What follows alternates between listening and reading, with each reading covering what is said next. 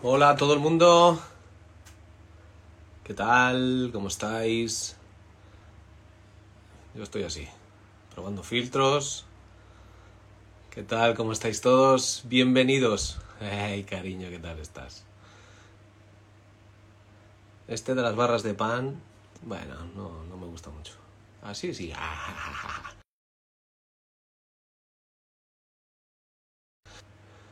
Volvemos, volvemos con, con vocalistas. Tenía ganas ya de, de volver a hacer entrevistas y de... A ver, mano.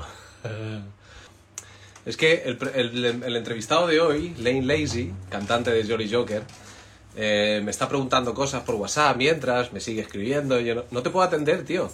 Hay que, hay que, tienes que entrar ya y, y estas cosas se dicen en directo. Que la gente vea dónde estás y qué estás haciendo. Que no me escribas por WhatsApp, que te conectes ya. Venga, Lane Lazy, venga, Manu. Eh, bueno, pues daros la bienvenida a todos. Agradeceros que sigáis aquí. Que nada, que, que me hace muy feliz volver a hacer estas entrevistas. Ha pasado un tiempo, pero bueno. Mira, ya le tenemos por aquí. Eh, ok, ahora a ver si me acuerdo yo de cómo se incluía a alguien. Vamos a ver. Vamos a ver. Ok. Han cambiado cosas aquí. Lane Lazy, estás por aquí ya, por fin. Sí, sí, ya estamos, ya estamos. Que me estabas enviando WhatsApps y yo diciendo, hostia, que no, que no te puedo leer ahora, que estoy conectado ya. Nada, nada, un placer ya estar por aquí.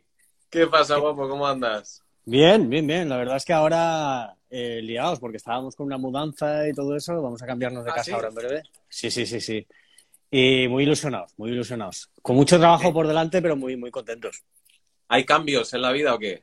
Sí, sí, sí, bonitos, bonitos. O sea, es una casa más, más grande y vamos a poder tener todas nuestras cosas ahí ya por fin, porque han sido cinco años por aquí moviéndonos eh, y ahora es una manera de establecerse un poquito más. Me alegro, me alegro. Eso es que, oye, las cosas van bien. Me imagino que hablas de, de- de ti y de tu pareja, claro, que estáis Sí, sí. Ujú. Sí, sí, Qué sí, bien, sí, ya muchos años. Que sepas que hoy me ha escrito un colega de Rocafort, que es policía local, y me ha dicho, tío, si yo a este tío le conozco, que le veo siempre con la moto, pero no le digas que soy policía porque no le voy a caer bien. Ah, vale, vale.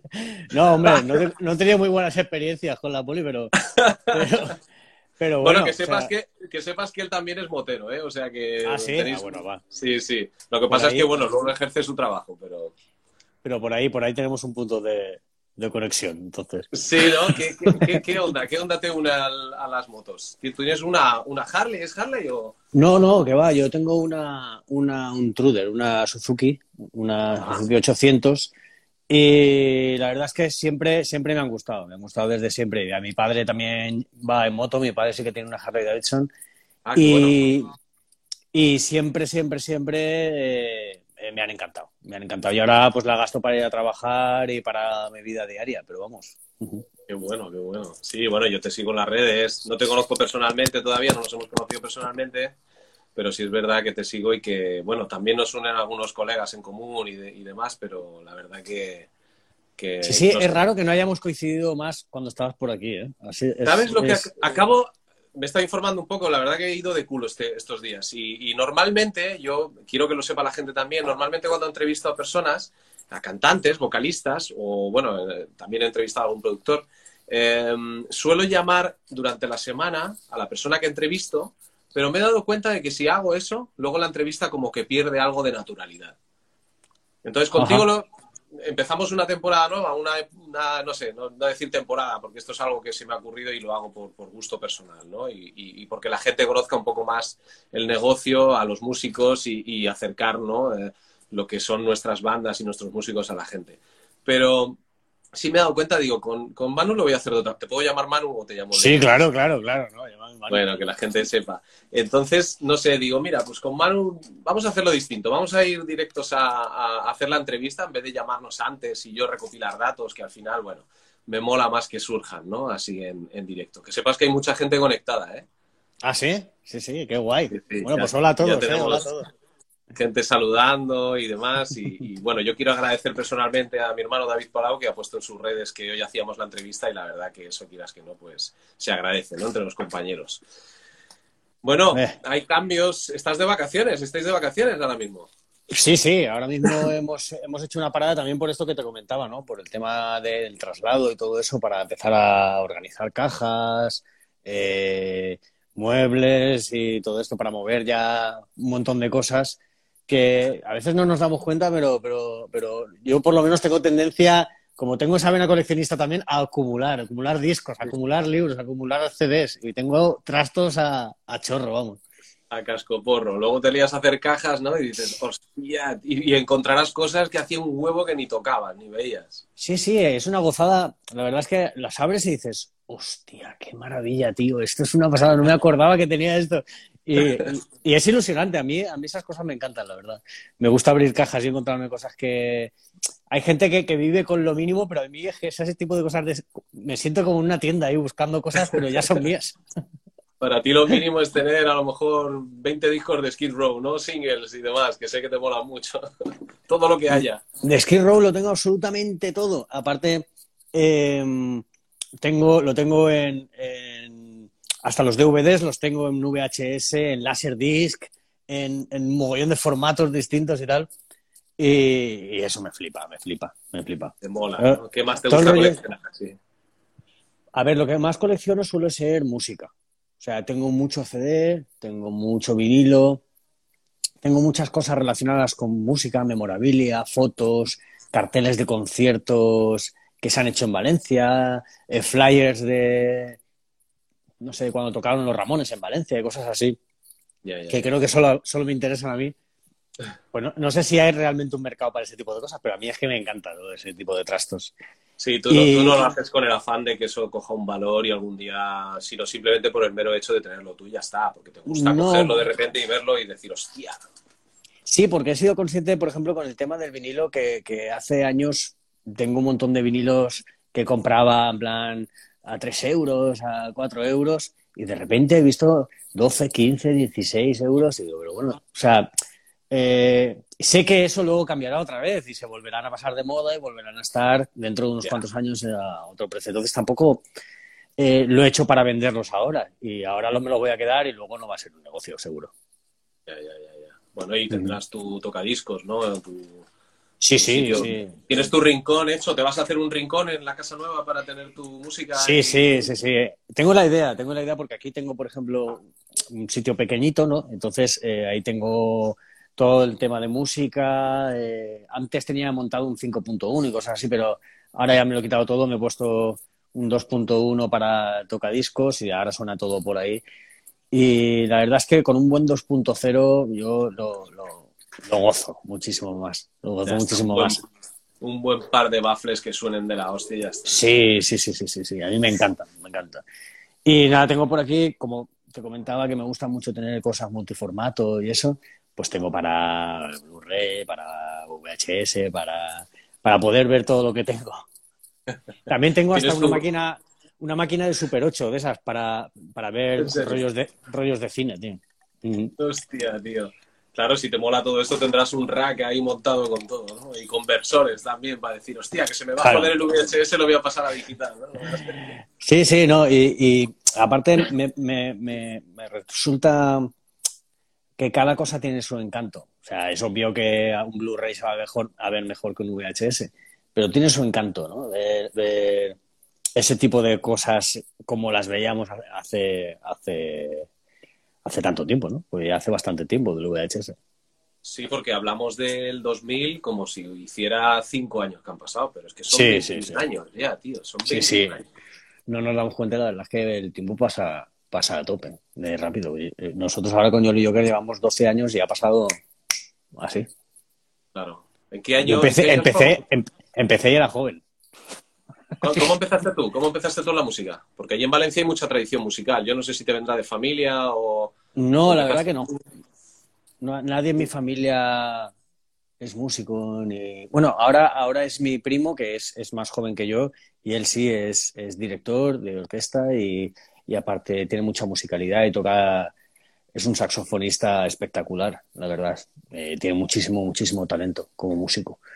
Y, pero antes que él y yo no ha habido nadie. Eh, yo fue porque eh, nos juntábamos, éramos fans del rock y, nos juntamos varios amigos del instituto y eso, e intentamos montar una banda. Y entonces yo quería ser guitarra, pero como no había nadie que cantara, pues yo era el que menos peor lo hacía de todos, pues así empecé, empecé yo. Pero bueno, así fue la cosa. Empecé con canto clásico, empecé yendo a, a pues a cantar con una profesora de, de, ópera, de zarzuela, de toda esta movida. Lo que pasa es que no me vi mucho dentro de ese mundo. Eh, ya te digo, estuve por lo menos dos, tres años con, con ella. Y aprendí mucho, aprendí a respirar, aprendí a no hacerme daño y ese tipo de cosas. Y lo que pasa es que luego cuando salía de allí tenía que enfrentarme a otro tipo de situaciones que la ópera, la zarzuela y toda la técnica vocal que yo aprendía no servía para el rock Que lo sabes tú bien porque tú pilotas a tope de esto. Y me hacía daño continuamente. Entonces eh, intenté Sí que es cierto que, era lo que comentábamos, ¿no? Hace 20 años, eh, por ejemplo, yo intentaba comprar una camiseta a mi novia de Twisted Sister y no existían. O sea, y como no, no había internet en todas las casas, pues no, no tenías acceso a comprar una camiseta de Twisted Sister de Inglaterra. A no ser que tuvieras dinero para irte a Inglaterra, que no era mi caso. Y con la música pasaba algo igual. Si hace 20 años querías un profesor que te enseñara a cantar rock, estabas bastante jodido. Es que la técnica vocal, la técnica vocal ha evolucionado tanto que en, aquella época, a mí me pasaba igual, cuando empecé a, cantar, a estudiar canto, técnica vocal, eh, todo era lo, esencial, ¿no? Lo lírico, eh, era lo básico y luego te decían, ¿quieres ir al rock o dónde quieres tirar? Y si te ibas al rock, pues, te enseñaban temas de, Queen, en mi caso, pero pero la técnica vocal no es lo que hay hoy en día, claro, que hay, yo qué sé, el speech level, el, el yo qué sé, hay Sí, es lo que yo me siento muy identificado con lo que dices porque, claro, la realidad luego no, no te podías cantar temas de los Ramones, ni de Skid Row, ni de... ¿no? Es... Claro, claro, o sea, no te enseñaban, era imposible enseñarte, eh, eh, yo qué sé, eh, claro, tú escuchabas a Headfield y decías, pero ¿cómo coño puede hacer eso sin joderse la voz, verdad? Exacto, o a Phil Anselmo, por ejemplo. O a Phil Anselmo, es impresionante. O Rob Halford, ¿cómo hace esos agudos, tío? Exacto, era, era, ese tipo de cosas para mí eran ciencia ficción. Y en, mi caso, por ejemplo, al principio sobre todo era prueba-error, prueba-error, prueba-error. Eh, grabarte con una cinta de cassette de play, record y, y tal intentar emular ese sonido, eh, hacer un falsete y que sonase potente, eh, que tuviera un cuerpo, que tuviera una, uniformidad, una potencia y saber direccionar un poco. Y todo ese, tipo de cosas era de estar tú solo en la habitación y probar y probar y probar y probar. Y grabarte y decir, esto no suena como esto. Otra vez. Sí, pero ves, yo creo que ahí teníamos nosotros, era una generación totalmente distinta. Y es que teníamos que tener un poder autocrítico, porque ahora la gente se mete en YouTube y todo el mundo sabe de todo, todo el mundo puede aprender de todo y parece que con un clic y con un vídeo de 15 minutos ya puedes aprender lo que sea en 10 minutos. Y nosotros antes nos metíamos en la habitación y era, por ejemplo, ¿qué disco te volvió a ti loco que decías, yo quiero cantar así? O, como este tío que, que dijeras, hostia. A mí, por ejemplo, uno de los discos que yo al principio y que dije, esto yo tengo que cantar así fue el Fight in the World de Manowar. Cuando oí a Eric Adams cantar, me pareció que era increíble. O sea, me pareció, yo quería ese tipo de voz, porque en, mi casa, por ejemplo, mi padre no, está, no era aficionado a tocar nada y tal, pero sí que le gustaba mucho la música. Y oía, pues, desde, yo qué sé, desde los rebeldes que le podían gustar a, Wilson Pickett o, a Ted Nugent también, o a Deep Purple. Entonces, eh, a mí la voz de Wilson Pickett, por ejemplo, me gustaba mucho, mucho, muchísimo. Y cuando la vi reflejada en heavy metal, la vi reflejada en, esos rasgados de Eric Adams, que de repente eran líricos y que tenían una potencia de voz brutal, y de repente rasgaba y, te hacía llegar como esa fuerza, ¿no? Te, Imprimía esa fuerza de alguna manera, eh, que a mí me, era la música que, la manera de cantar que a mí me llegaba. Luego oí a Sebastián Bach, luego oí a David Cordale, luego oí a Rob Halford y luego oí a muchísima más gente que me gustó mucho, ¿no? Como cantaba. Luego, esto que te comentaba, por ejemplo, de los, falsetes, de los falsetes y todo esto, pues era sobre todo imitando a, a Skid Row, a, a, a Sebastián Bach, quiero decir.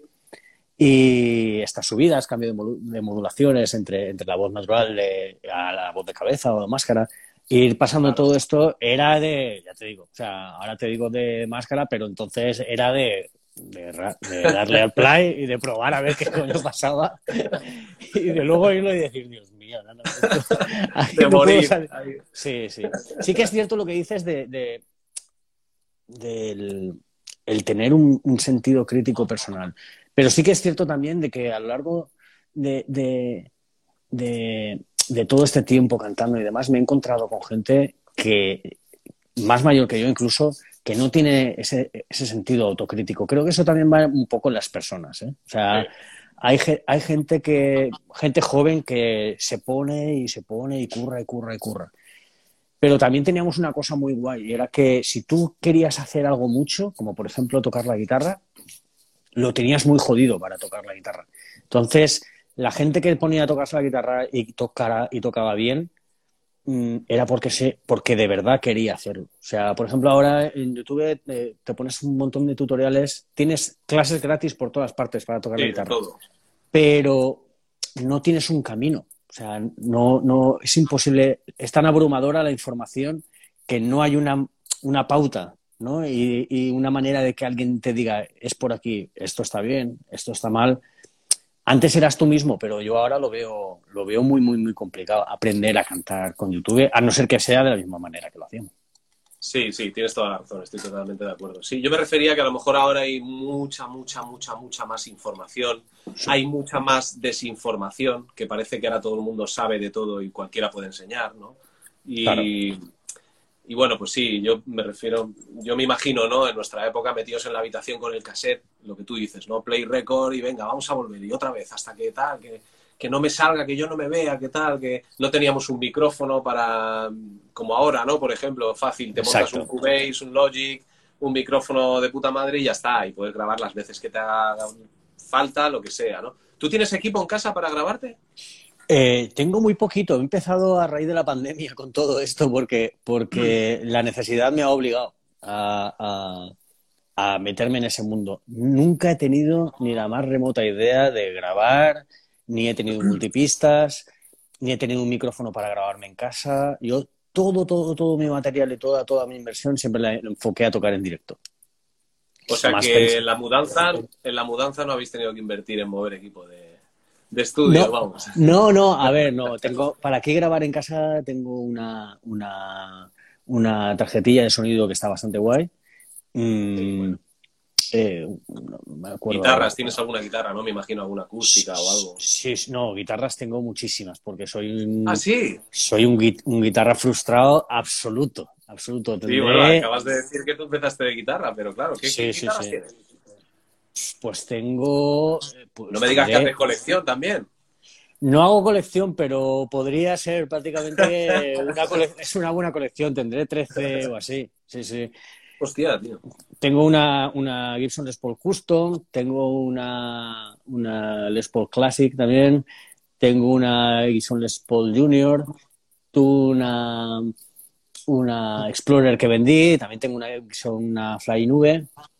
Eh, un par de bajos Thunderbird también, unos Epiphone. Sí, eh, Telecaster, tengo, mm, no sé, un mogollón de guitarras. la verdad, tengo también acústicas, tengo una Parlur pequeñita, una Gretsch, que la gasto para si vamos a un día al campo, lo que sea, o para subirla a la furgoneta con Jolly Joker, ¿no? Y siempre estás ahí, y estás ahí rascando y tal. Porque sí que, a ver, no soy un guitarrista, pero sí sé, pues eso, eh, tocar acordes y demás para poder componer las bases de lo que quiero cantar. Sí, cuando juntáis Yannick y tú y hacéis acústicos y demás, que sé que hacéis así, que he visto por internet, ¿tú llevas, sueles llevar la acústica o se...? No, no, no, no, no, ahí lo hacemos, eh, como no llevamos parte rítmica... Eh, guitarra y voz. Exacto, hacemos una guitarra y voz porque, porque de alguna manera la verdad es que Yannick en ese, en ese aspecto ha sabido reinventarse mucho, ¿no? A partir de que fuimos un solo guitarra en Jolly Joker, eh, él ha sabido llenar eh, el espacio de los dos guitarras, entonces se ha acostumbrado mucho a hacer la rítmica. Siempre fue el guitarra solista y se ha acostumbrado, ha adoptado muy bien ese papel. Yo me siento muy cómodo cantando con él en la parte rítmica, la verdad. Genial. O sea que Jolly Joker en sus comienzos eran dos guitarras, bajo, batería. Sí, sí, sí, sí, sí. Y, sonaba genial, la verdad. Es que lo que pasa es que el primer guitarra eh, se quedó a vivir en Madrid. Eh, conoció a una chica en Madrid y se quedó ahí a vivir. Y luego cogimos a un, a un amigo de la banda que tocaba también la guitarra con nosotros, pero ya tuvo un, niño y ya no podía llevar todo porque tenía se quería centrar más en, en la familia y en esas cosas. Y entonces, eh, cuando él se fue, dijimos, no nos apetece meter a otra persona más. Entonces nos quedábamos cuatro. Y, por ejemplo, para este disco nuevo que, que saquemos ahora, sí que seguramente me cuelgue yo la guitarra en alguna canción. Ah, mira, qué bueno. Pero, pero nos hemos acostumbrado, la verdad, a estar, a estar cuatro. Y para la carretera y para nuestro día a día, la verdad es que se hace, se hace mucho más cómodo. Sí, eso sí, lo único que a la hora de componer me imagino que también limita, ¿no? De alguna manera. No es que limite, pero tienes que llevar el, enfocar el tiro a lo mejor a, otro lado, ¿no? ¿no? necesariamente, porque hemos suplido, por ejemplo, las partes de los solos y demás con distorsión en el bajo, por ejemplo, para, para poder llenar un poco ese colchón que se queda. para que haga, ¿no? engorde más el sonido. Exacto, exacto. Entonces, eh, como que abre un poco la señal y hace un poco de de bolsa, ¿no? Ahí para que la guitarra no se quede solitaria mientras hace un solo. O sea que, bueno, por lo que me cuentas, no, no es fácil llevar la vida de rockero ni hacer una banda de rock, ¿verdad? No es fácil mantenerlo vivo. Bueno, que te voy a contar. ¿En qué, año, ¿en qué año empezasteis? Nosotros empezamos en, el 2009. 2009. ¿Qué mm. os juntasteis, Yannick y tú, o, ya había más? O era el tema, otros... No, el tema fue que, que, que eh, yo, por ejemplo, eh, Yannick y yo cantábamos, o sea, yo cantaba con otra banda y Yannick tocaba la guitarra en otra banda. Yo cantaba en una banda que se llamaba Silent Poison y, y él tocaba la guitarra en una banda que se llamaba Trauma. Y, y el tema es que un día Yannick subió a tocar con nosotros Skid Row, precisamente. Y, hubo una buena vibra, ¿no? Ahí en el escenario y dijimos, hostia, aquí hay, hay feeling guay, tío. Yo creo que pueden salir cosas chulas.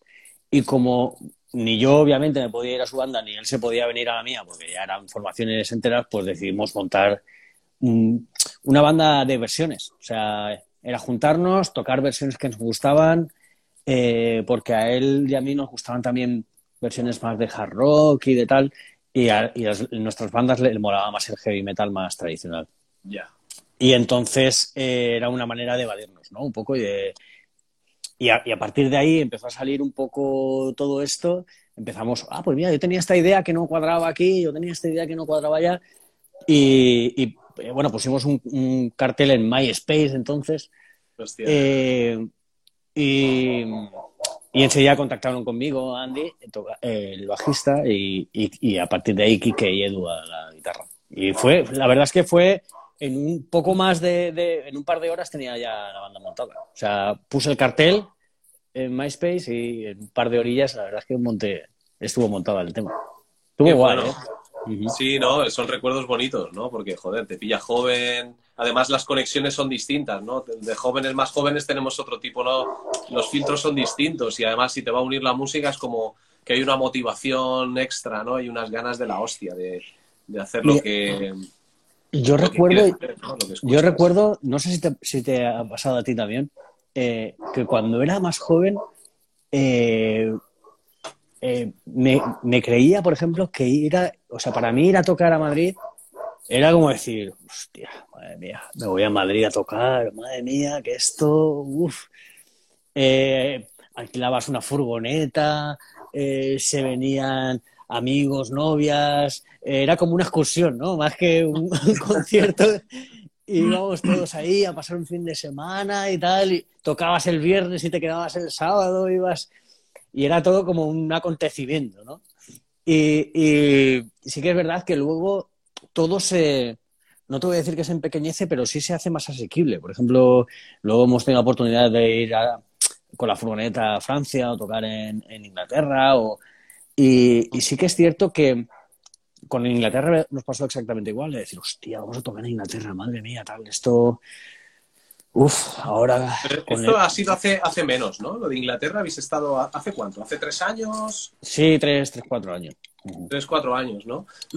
Eso me llamó a mí mucho la atención, ¿no? Porque es difícil entrar en, las islas, ¿no? En la isla y, hacer gira por allí. Sí, la verdad es que, a ver, la suerte que hemos tenido como banda es que, si bien no hemos llegado a nada grande, eh, sí que hemos notado que ha habido siempre una evolución pequeñita, pero poquito a poco han ido saliendo cosas que que eh, resultaban en un aliciente, ¿no? Para seguir en, echando gasolina a esto, ¿no? Porque, porque eh, bueno, seguro que tú lo has experimentado en alguna ocasión o conoces a alguien que, le haya pasado, pero, pero yo lo conozco por, por mis compañeros de banda y a mí en muchas ocasiones de que es muy fácil desanimarte con cualquier proyecto, porque, porque hay temporadas en las que en las que hay cosas que no salen bien. O sea, y ves que no sale bien y ves que vas aquí y no va nadie y ves que ningún medio te hace ni puñetero caso y luego te das cuenta que a, que a, lo mejor lo estás haciendo mal. O sea, a lo mejor es culpa tuya realmente, ¿sabes? Que no es que los medios sean todos unos cabrones o que nadie te haga caso porque eres una mierda. O sea, a lo mejor es que tú no estás sabiendo dirigirte guay o, o, estás dirigiéndote al público equivocado o, o, tienes una actitud errónea, ¿sabes? Pero pero ese tipo de cosas eh, a nosotros siempre nos ha ido, nos ha ido, creo que mejor que a otras bandas en el aspecto de que hemos sabido mm, decir, vale, esto no está funcionando, vamos a girar a, girarnos hacia otro lado, vamos a hacer las cosas de otra manera. ¿A, eh, quién le está funcionando? A, a, esta gente. ¿Qué coño están haciendo? Vamos a aprender de ellos, ¿sabes? O sea, siempre ha sido así. O sea, nosotros siempre lo hemos hecho así. Y, siempre hemos tenido un objetivo en hacer las cosas como, como, gente que estaba por encima de nosotros. Igual que cuando estaba intentando aprender a cantar al play para cantar como Sebastian Bach y no como alguien que era peor que yo, pues ahora cuando tengo mi visión puesta en quiero ser como esa banda, ¿sabes? Y me fijo qué hace para hacerlo igual. De todas maneras, yo desde mi experiencia personal, de viéndose a vosotros, yo creo que eso es algo interno, porque yo os, veo a vosotros en, toda vuestra historia y no veo, a, nivel imagen lo tenéis claro desde el principio, y a nivel estético y a nivel, aparte que le dais mucha importancia a la estética, que a mí me encanta, ¿no? Porque eso es lo que he hecho en falta muchas veces en las bandas, porque se nota que vosotros sois así, que no es postureo, que no es como otras bandas que dicen, bueno, estos cogen se ponen así para salir en directo a hacerse la foto, sino que vosotros sois así. Y eso se aprecia, ¿no? Los que nos gusta este estilo y, llevamos toda la vida viendo fotografías, póster, gente que, va de este rollo, ¿no? Y, yo creo que lo que tú dices es más interno, ¿no? Esa preocupación interna de la banda, porque a vosotros se os ve que tenéis claro el rollo que queréis llevar a nivel musical y a nivel estético. Entonces, yo quizás a lo mejor sí te preguntaría si si esto, esta preocupación también la lleváis a nivel del sonido, de la producción. No sé si tenéis sello discográfico, si ha influido de alguna manera esa evolución como banda y como músicos a nivel individual dentro del grupo, si esto ha influido de alguna manera cómo, cómo funcionáis como banda a nivel empresarial. A nivel, pues eso, de tener discográfica, ¿no? Los vídeos, el sonido de las producciones. Sí, sí, por ejemplo, en el tema de sonido de producciones y de, el tema de cómo tiene que sonar la banda, eso siempre lo hemos tenido bastante claro. Siempre hemos tenido una dirección que, en que nos gustan las cosas que suenan potentes y orgánicas. Nos gusta mucho, mucho, mucho, mucho que la, guitarra suene a guitarra. Eh, exacto. Nos gusta mucho, a pesar de que suene a, a abuelito, me gusta mucho que sea un cabeza a la válvulas, me gusta mucho que sea que luego suena muy parecido a un Kemper y que es súper cómodo y que es todo genial, sí, pero a mí me gusta un sonido muy particular para las guitarras, me gusta, yo sé cómo tiene que sonar la batería, sé cómo tiene que sonar el bajo para que funcione en nuestro sonido, quiero decir. Entonces, eh, sí que es verdad que luego, cuando ha habido gente que ha estado entrando y saliendo de la banda, eh, sí nos hemos fijado mucho en, que la persona que entrase tuviera un potencial o tuviera ese sonido que iba a acoplar con nosotros. Más que eh, siempre la imagen ha sido una cosa secundaria, porque luego nosotros, si bien sí que nos preocupa la imagen, obviamente, como decías, de, de estar bien, de estar en forma o tener un aspecto físico que pueda resultar atractivo como producto. Quiero decir, ahí decir, oye, voy a salir una foto y no voy a aparecer lo que sé, que, vengo, que, vengo de coger uvas. Mm, que vengo de coger uvas. Pues oye, cuando me voy a coger uvas o cuando voy a hacer un, un traslado, una mudanza, pues voy a hacer una mudanza y cuando voy a tocar voy de otra manera. Eh, pues en eso, por ejemplo, sí que nos ha resultado importante, pero no mm, lo hemos antepuesto ¿no? a, la musicalidad y sobre todo a cómo, a cómo tocas y cómo suenas. Para nosotros eso es muy, muy, muy importante. Muy, muy, muy importante. Y sobre todo porque esto es como, como un, como una, ¿cómo lo diría? Como quesitos de trivial, ¿vale? Que se van juntando y tú cada vez vas llenando los colores del que más te interesa, ¿no? Cuando tú, por ejemplo, juegas a un videojuego y tienes al, bárbaro gigante, pero es demasiado lento, al otro que es delgadito, que es muy rápido, pero no tiene fuerza, pues tú coges a alguien que esté más o menos nivelado, ¿no? Pues es algo... Exacto, buscas un balance perfecto. Entonces, eh, eso es lo que intentamos, realmente. O sea, intentamos que, que una persona tenga una imagen que no sea la nuestra, que sea adecuada a su, a, su persona, eh, que se preocupe de su sonido, que sea un profesional y que, y que tenga un, un, interés de mejora, una capacidad de trabajo, sobre todo.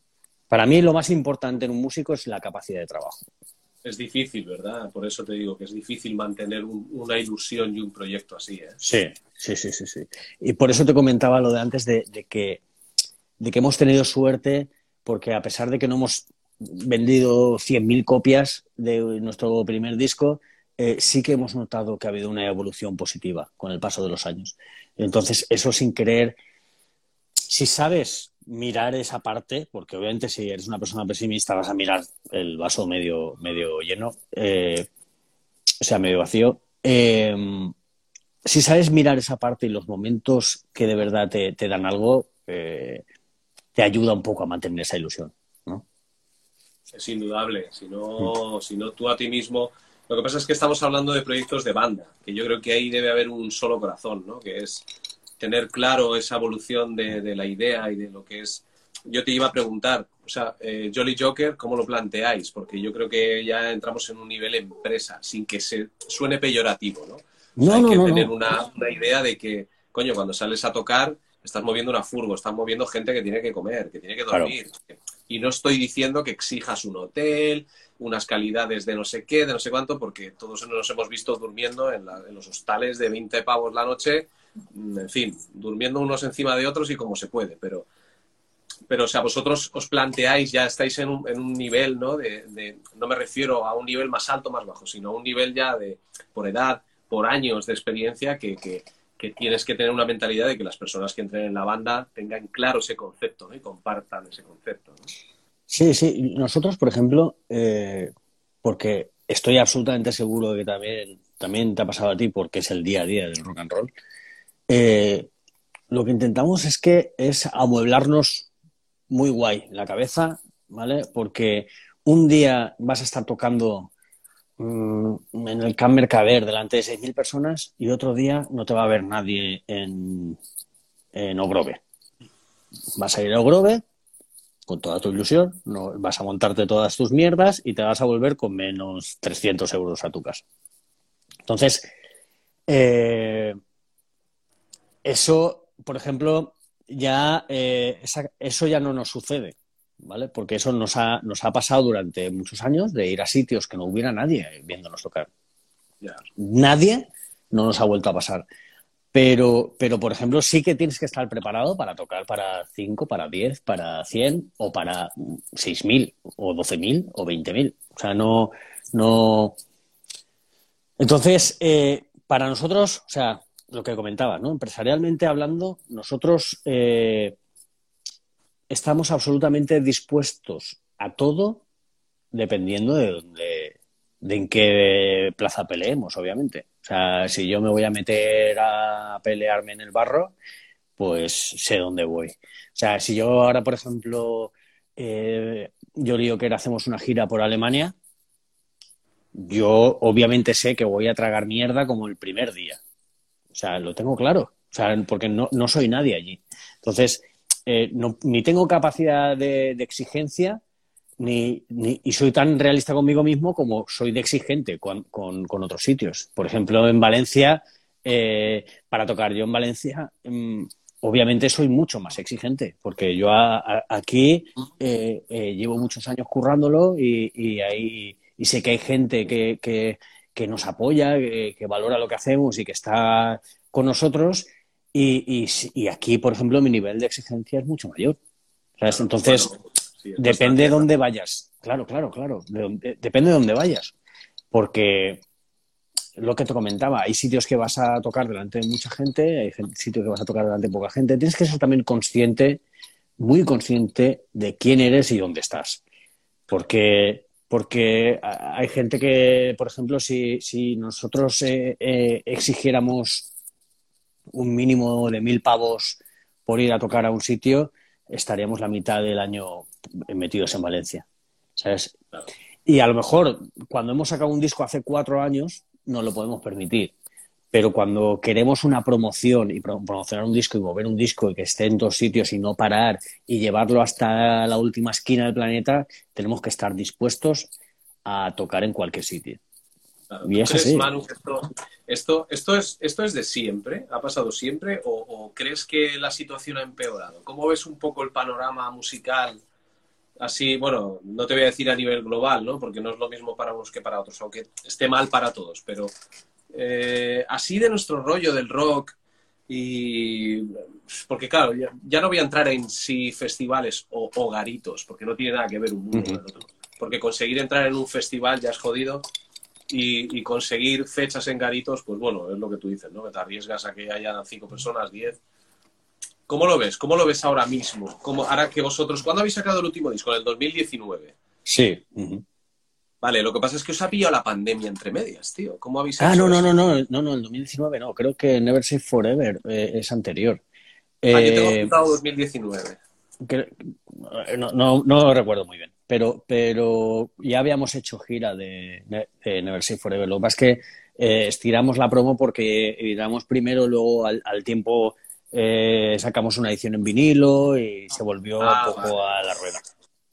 Eh, a ver, a nosotros, a nosotros, eh, yo el panorama eh, con respecto al hard rock, si, si, se puede llamar así, o al sleazy, o al punk, o al rock, eh, en nuestro circuito, por ejemplo, ahora, eh, desde hace bastantes, bastantes, bastantes años, no es un estilo que esté de moda.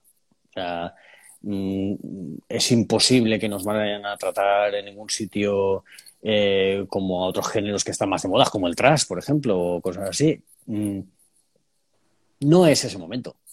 Yeah. Yeah, yeah, pero, pero bueno, o sea, eh, nosotros, por ejemplo, siempre hemos tenido bastante claro eh, de que las cosas nos han pasado cuando nos tenían que pasar. O sea, porque nosotros, por ejemplo, no hemos tocado, en o sea, no hemos tocado en Leyendas del Rock, no hemos tocado en, en el Rockfest, no hemos tocado en, en, el garaje que hacen en Madrid, no hemos tocado en, en ningún festival. Eh, hemos tocado en el, en el Camp Mercader, tocamos un año en el camping de Leyendas del Rock y tocamos eh, otro año en el Ripollet. O sea, yeah. Eh, me refiero que, que que toda esta vida de festivales y tal, o sea, pero también vivimos ajenos. Nosotros vamos a tocar y vamos haciendo nuestra marcha. Si algún día eh, resulta que los festivales o alguien de promoción dice, eh, esta gente mola, o esta gente mueve gente, o esta gente me gustan y van a tocar por mis santos huevos toreros. Pues Uy, eso, eso es lo complicado. Que los putos festivales solo buscan gente que lleve gente. Bueno, pero, pero, a ver, yo en parte lo entiendo. Estaría bien que se jugaran al, al, tipo con alguna cosa, pero en parte entiendo que todo esto es un negocio y que aquí van, pero luego ves a bandas que tampoco meten mucha gente. Entonces, mm, no sé. No sé, en qué, no sé qué estamos haciendo mal. Que si vas a tocar a las 12 del mediodía o a las 2, tú me entiendes. O sea, no, por no, no, por no ragarnos las, las, vestiduras. Que las cosas son como son, tío. Que para entrar a un festival tienes que ser o, Pepito o Pepote. Sí, sí, sí. O, o ya te digo, por ejemplo, o sea, tocar una tecla que no hemos tocado. No lo sé porque te hablo desde el total desconocimiento porque no sé cómo va ese tema. O sea, no, lo desconozco totalmente. Yo eh, siempre me he dedicado a tocar, a intentar hacerlo mejor, a intentar promover mis bolos lo mejor posible para que venga la gente, a intentar gustarle a esa gente, que le guste mi música. Y la verdad es que no me he parado a pensar eh, en gustarle a, a festivales, sino me he parado a pensar en gustarle a la gente. A lo mejor ese ha sido mi problema pues, y por eso sé tan poco de ese tema. Pero siempre hemos no creo, No creo que sea eso, no creo que sea eso el problema. Ya, ya, ya no quiero entrar en más detalles, pero no creo que sea eso. Que, a lo que voy es que los festivales, por eso te digo que o sea, nos acostumbramos a tocar en garitos, pero si, como te has dicho tú antes, luego te preguntas que los festivales, coño, que hay unos festivales que dices, ¿por qué no facilitan la entrada a bandas que, a lo mejor necesitas, vuestra banda necesita un bolo en un Resurrection Fest o en un no sé qué, y gracias a ese bolo, pues en vez de estar aquí, estás aquí, ¿sabes? Que tampoco supongo que sea una apuesta exagerada, es a lo que voy, ¿sabes? Claro, claro, claro. Eso, una lanza por a favor de, una banda como vosotros, coño, que estoy rompiendo una lanza como, como, por una banda como vosotros, ¿no? Que dices, joder, a lo mejor tener ni que sea media hora, 45 minutos de show, tío, que la gente vea el potencial que hay y la realidad que hay ahí que no todo es las cuatro bandas que, ¿sabes? Que, llevan toda la vida ahí, que... Bueno, eso ya lo digo yo. no, no, a ver, eso, por ejemplo, a nosotros es obvio que nos encantaría, ¿sabes? O sea, y, peleamos para eso, ¿no? Cada día peleamos para eso. Eh, y sí que es cierto, y sí que soy consciente de que en otros sitios tenemos más facilidades que aquí. Porque, eh, por ejemplo, el año de pandemia eh, eh, íbamos a tocar en el Rambling Man. Íbamos a tocar en el Rambling Man a 40 kilómetros de Londres con, con Line Skynet, con Tom Keifer de Cinderella, con Clutch, con Phil Campbell de Motorhead. Y nos habían llamado para tocar en Rambling Man cuando jamás nos han hecho ni puto caso aquí. Eh, decir, o sea, no sé si es nuestro problema o, o cuál es el problema pero desde luego no vivo ajeno totalmente a eso. O sea, no me, no me, no, no, como no déjalo lo entiendo. Ahí, Manu, déjalo ahí. Yo es que me pongo de muy mala hostia con esto, tío. A la vista está, o sea, me estás dando la razón, tío. Y, la razón no es que me des la razón a, mí, sino que me estás dando una razón para reafirmar mi, mi afirmación. Y es que, desgraciadamente, estamos en un país en el que, pues bueno, que nosotros montamos bandas y, y las trabajamos como empresas porque al fin y al cabo tienes un, joder, apuestas un dinero, coño, ya no el dinero, sino tu vida. Y, luego ves que fuera no hay prejuicios. O sea, tío, los Jolly Joker, ¿quién coño son estos tíos? Hostia, pues son unos tíos, me da igual de donde sean, me gustan y se acabó. Y a la, al, festival viene gente. Ya está, no te preocupes, ya me encargo yo de llenar eh, la parrilla con las bandas que, van a molar. Pues porque, joder, me has dicho un cartel de la hostia.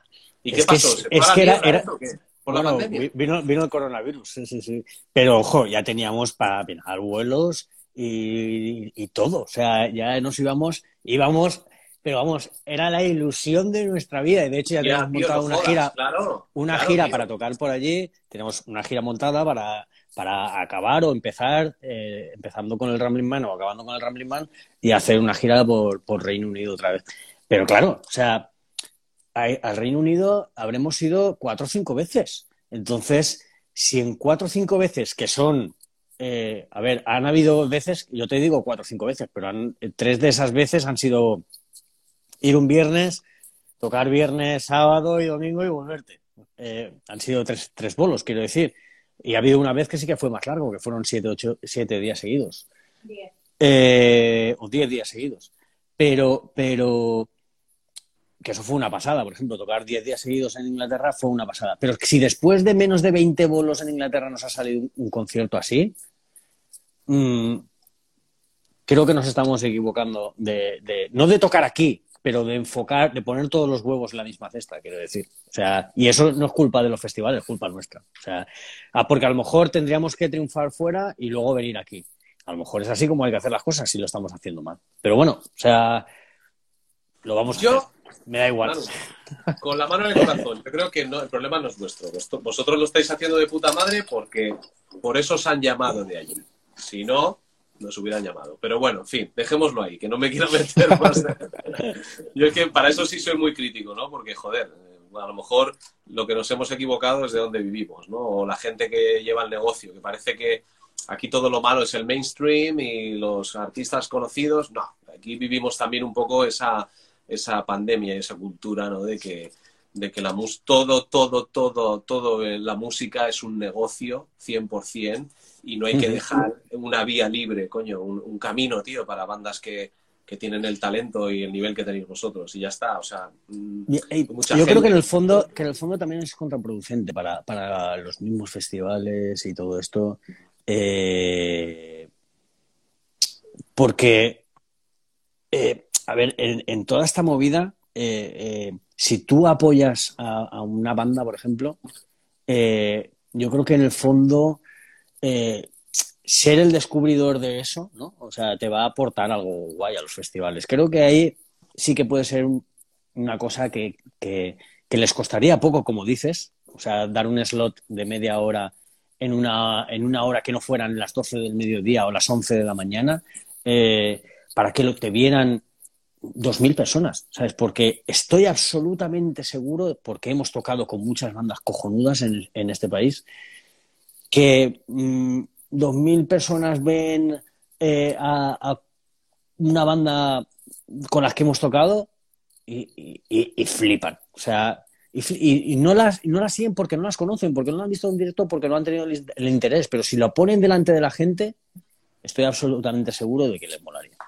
Es solo esa proyección, eh, Manu. Solo, o sea, ni que tengas media hora, 45 minutos, tío. Porque la gente te va a ver en un festival que sea aquí y van a decir, ¿y estos tíos de dónde coño han salido?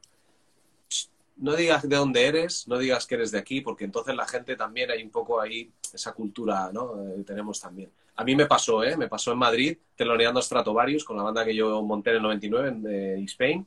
Nos Ujú. llamábamos E-Spain y llevábamos, y claro, Stratovarius puso una bandera de España delante de la batería. Estoy hablando de Madrid. Y la gente, ¡uh! y dices. O sea, hay Claro. cosas que. Hay cosas que, bueno, en fin, tenemos nuestra idiosincrasia y ya está. Pero en los festivales, a lo que me refiero, lo que tú estás diciendo ahora. Yo veo unos Jolly Joker en un festival grande con 3.000 personas alrededor y digo, ¿y estos tíos de dónde coño han salido, colega? ¿Sabes? Eso es a lo que yo voy, ¿no? Que, que- que busquen un poco, ¿no? Abrir es, lo que tú dices, slots, ¿no? Eh, Huecos para, para las bandas. Pero bueno, cambiando de tema. Vamos a dejar eso porque si no, me interesa, por, Claro. ejemplo, tu, por ejemplo, tu evolución vocal, ¿no? ¿Cómo, cómo has...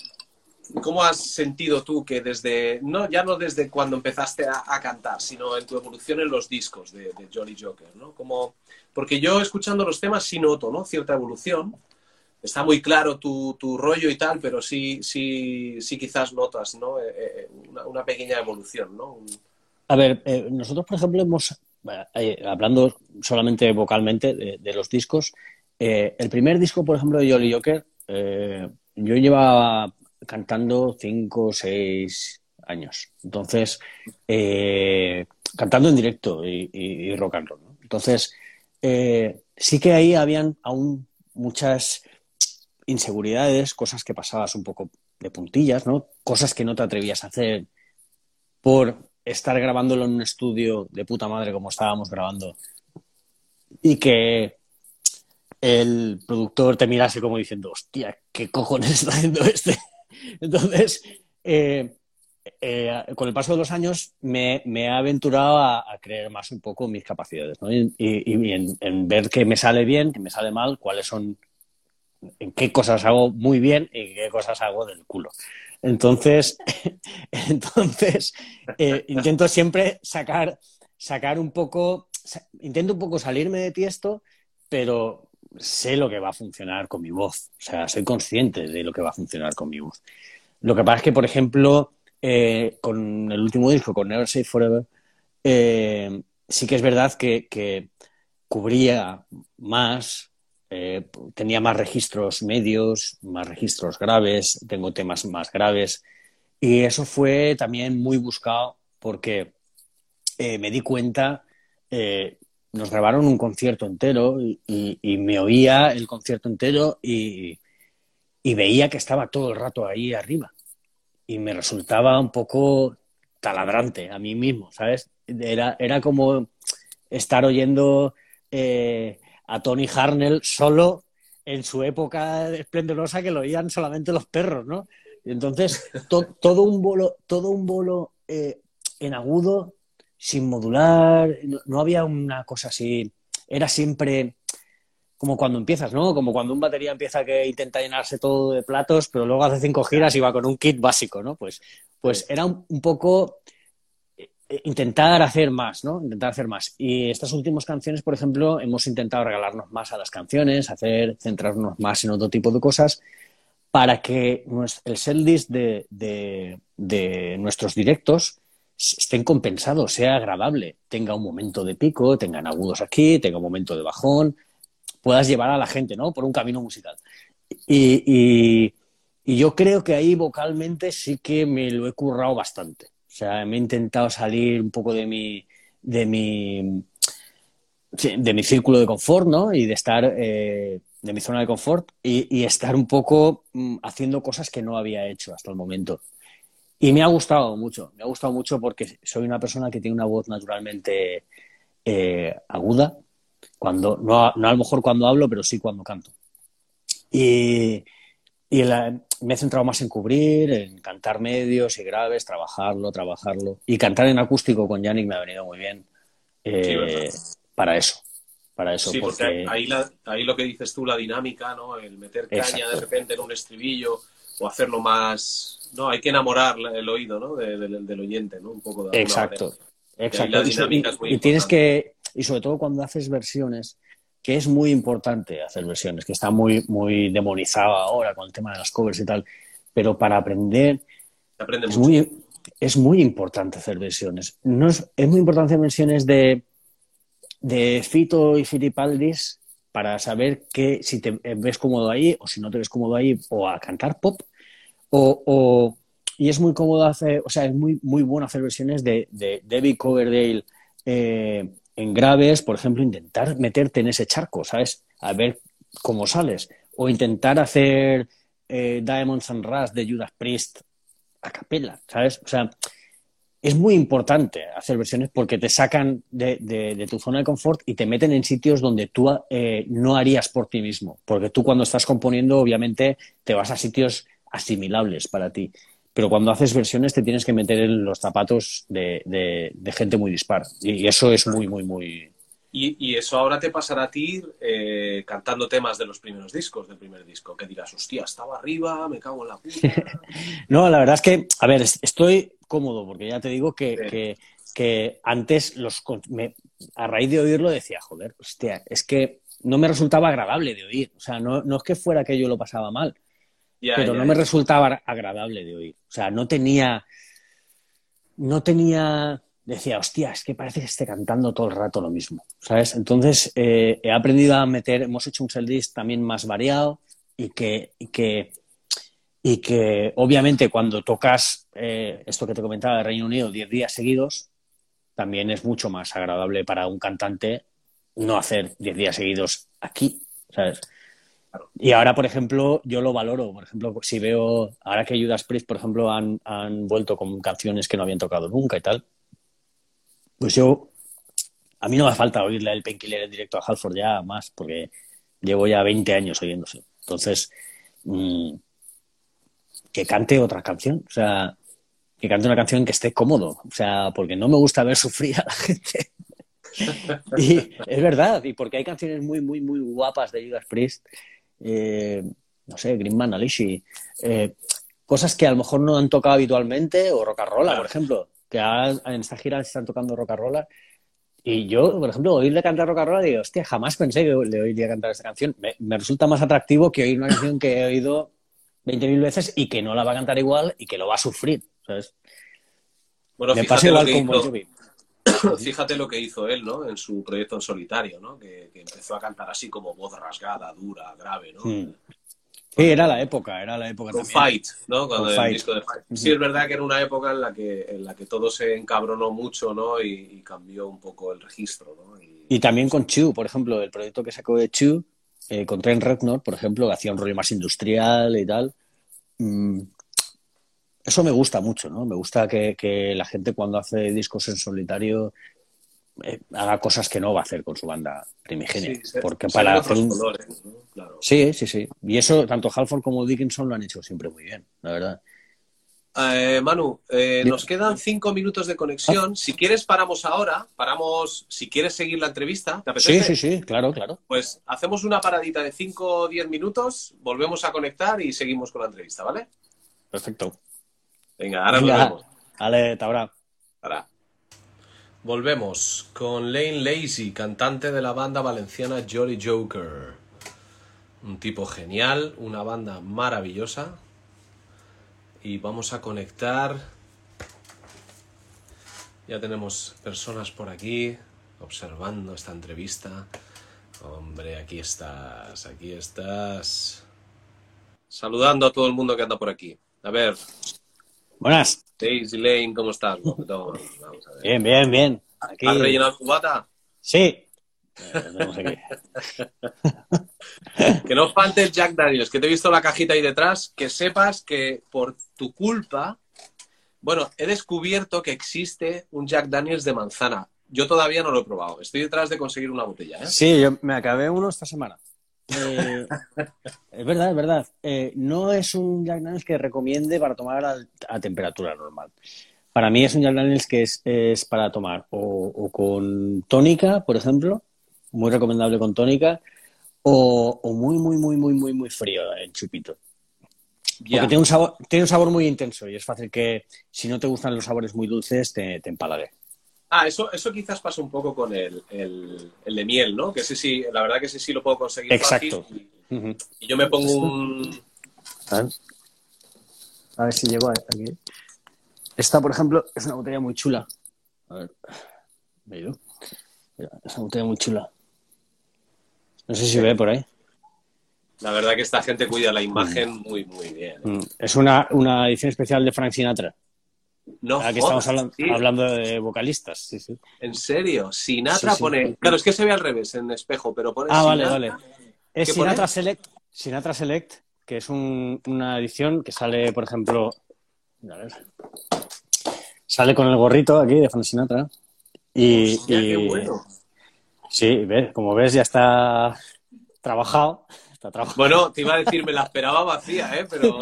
Sí, sí, no, ¿verdad? Eh, como es para ocasiones especiales, porque no es para nada barata, eh, eh, está, pues eso. En las, en las, bueno, ¿Esto, tiene- esto, esto- esto ha sido un regalo o, o lo has... lo No, has no, no, no. Tiene, tiene un librito también con imágenes de Sinatra Ah, y guapa, tal. tío. Sí, sí, es, es una edición muy guapa de Frank Sinatra. Hostia, Muy tío, recomendable bueno. también. Ujú. Te gusta, ¿no? Te gusta, de alguna manera también coleccionas, ¿no? El gusto por cosas así Eh, icónicas, sí. ¿no? De alguna manera. Bueno, sí, a mí Frank Sinatra me, me gusta mucho. ¿eh? Es un cantante que me mola. Sí.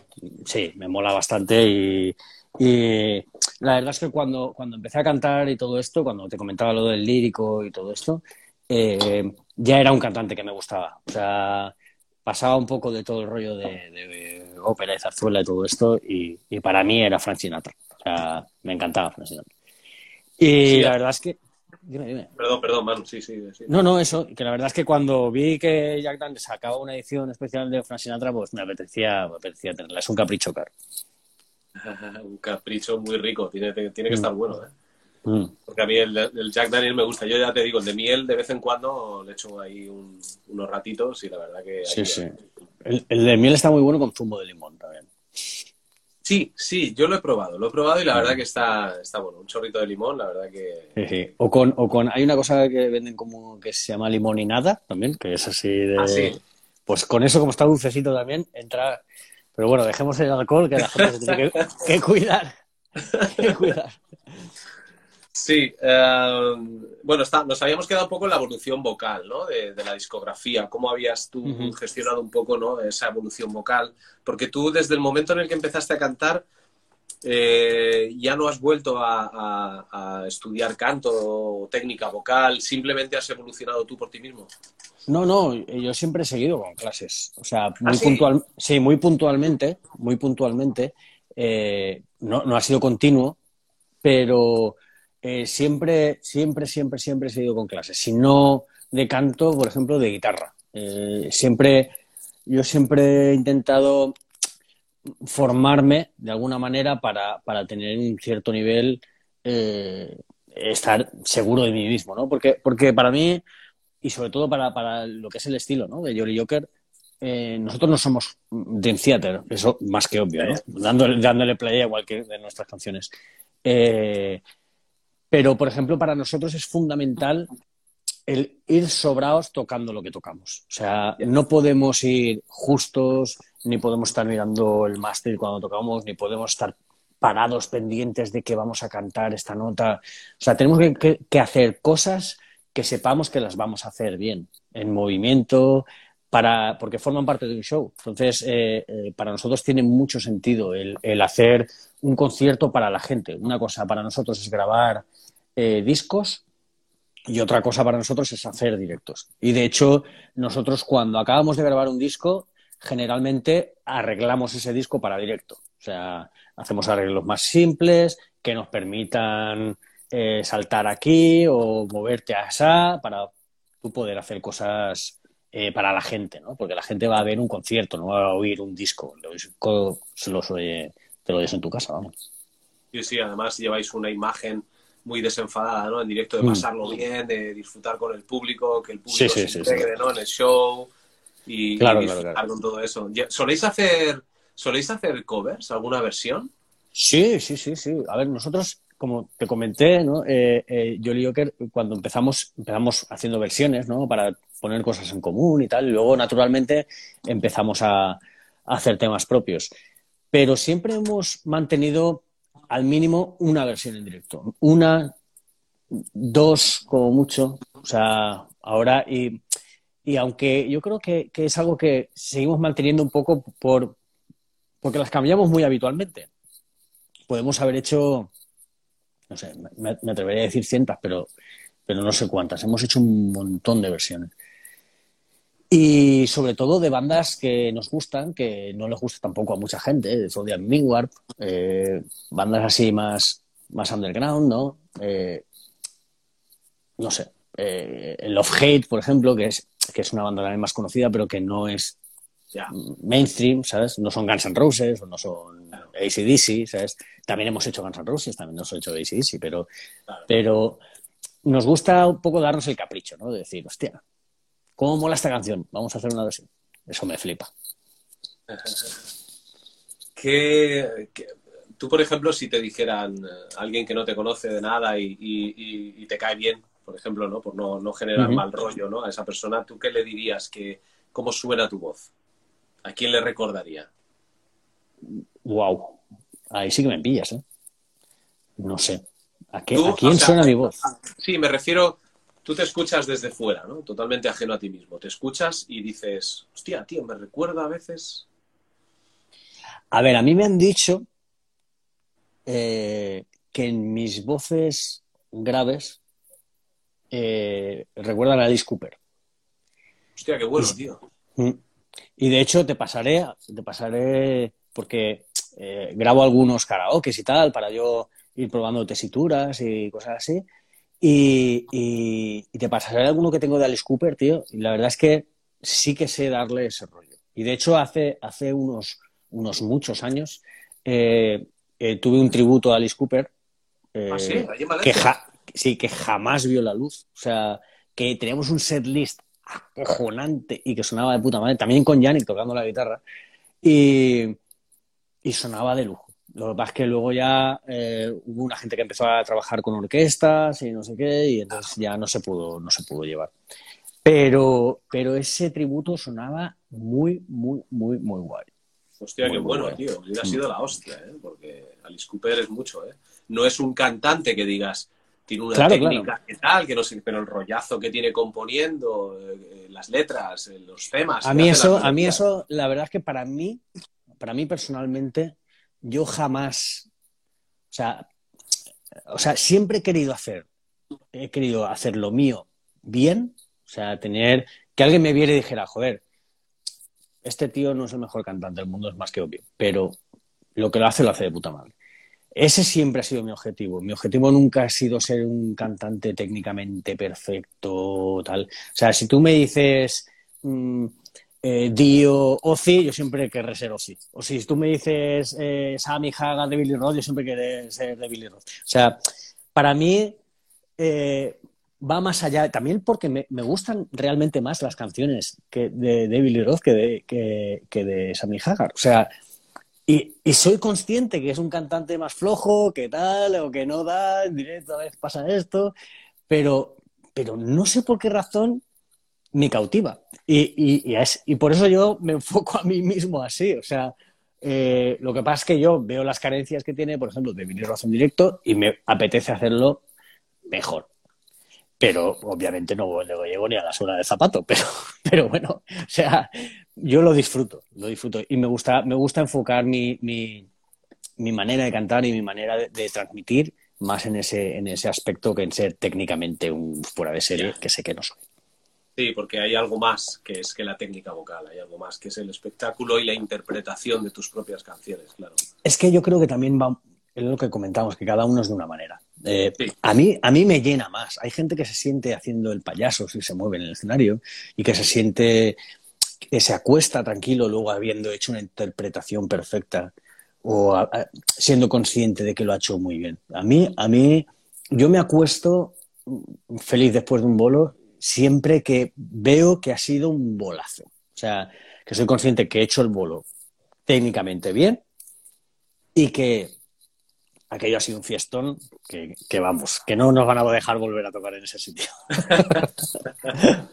¿Ensayáis muy a menudo o, muchísimo? ¿Sí? Muchísimo. Ensayamos muchísimo. Ensayamos muchísimo. Y de hecho, han habido épocas, a lo mejor, que ensayábamos tres, cuatro días a la semana. Eh, habían a veces nos íbamos el domingo por la mañana, pedíamos comida, no la traían y seguíamos por la tarde. O sea, hemos ensayado como si estuviéramos enfermos. O sea, está ahí mi novia y se ríe.